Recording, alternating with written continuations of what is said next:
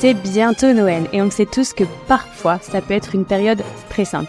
Mais c'est aussi une période pleine de magie et de joie. Le côté organisation des fêtes, c'est une vraie corvée pour certains et je peux le comprendre. C'est un mois chargé où on a de nombreuses choses à faire.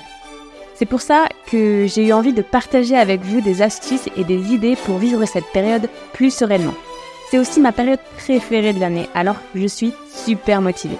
Je vous propose donc cette semaine un petit épisode par jour sur 5 thèmes différents. Je vous laisse la surprise. Bonne écoute Hello hello et bienvenue dans un nouvel épisode. C'est déjà le quatrième de notre capsule spéciale Noël. Aujourd'hui, nous plongeons dans la préparation des repas de fête. Alors attrapez un carnet et un stylo, nous allons concocter ensemble un festin inoubliable. Let's get started Alors, si c'est vous qui recevez cette année, vous pouvez avoir un peu de pression sur les épaules. Mais encore une fois, les gens que vous allez accueillir sont certainement les gens que vous aimez et qui vous aiment, alors on essaye de relativiser. Il y a de nombreuses façons de bien se préparer à ça. Déjà, on planifie. On réfléchit à ce qui peut plaire au plus grand nombre et qui en même temps ne demande pas d'être un chef étoilé. On n'est pas obligé de se cantonner à la traditionnelle dinde de Noël. Si vous êtes plutôt du genre fondu ou raclette, franchement, pourquoi pas? Il faut que ça vous fasse plaisir vous et vos invités. N'oubliez pas de prévoir les apéritifs, le fromage, le dessert et les boissons.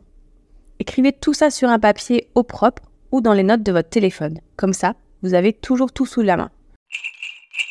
Ensuite, une fois que le menu est fait, on va essayer de voir ce qui peut être fait à l'avance et ce qui ne peut pas. En fonction de ça, on fait deux listes de courses. Une pour les préparatifs en avance et l'autre pour quelques jours avant. Pour ce qui est d'acheter deux ou trois semaines à l'avance, vous pouvez penser à tout ce qui est boisson par exemple. Après, on peut aussi penser à tout ce qui est apéritif. Certains amuse-bouches, à base de pâte feuilletée, peuvent se faire en amont et être congelés. Vous pouvez alors les ressortir le jour J ou la veille. Si vous les congelez bien à plat, encore tout légèrement tièdes, ils ressortiront comme frais.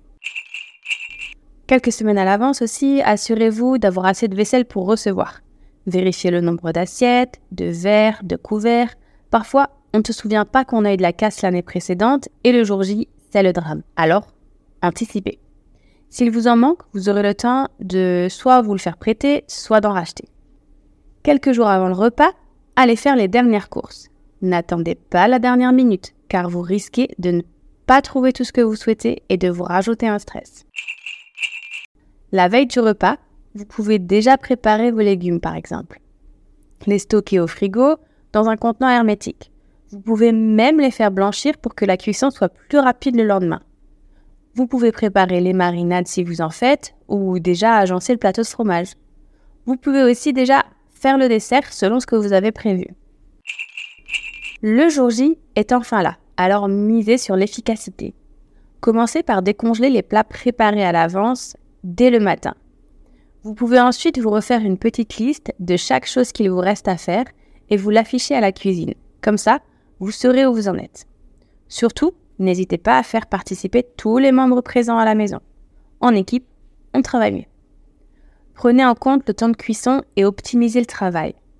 Préférez commencer par ce qui est le plus long à cuire, par exemple, et pour que pendant la cuisson, vous puissiez démarrer autre chose. N'oubliez pas de garder du temps pour la préparation de la table. Pendant les fêtes, on aime bien présenter la table et la décorer, alors prenez le temps de le faire. Ne laissez pas ça pour la dernière heure avant que les invités arrivent.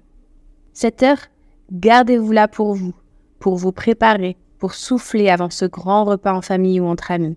Et puis, profitez de ce moment. Tout est en ordre et devrait se dérouler correctement, même si on sait qu'être hôte pour ce genre de repas n'est jamais de tout repos. Alors, essayez de profiter et vous penserez au rangement demain. Allez, sur ce, je vous dis à demain pour notre cinquième et dernier épisode dédié aux traditions. Bye bye Merci beaucoup d'avoir écouté cet épisode jusqu'à la fin. J'espère qu'il vous aura été utile et qu'il vous aura appris quelques petites choses. Et si c'est le cas, vous pouvez me laisser un petit commentaire et une note 5 étoiles, ce qui va beaucoup m'aider à faire connaître le podcast à d'autres personnes et peut-être aider encore plus de monde. Merci encore pour cette écoute. À bientôt dans le prochain épisode. Bye bye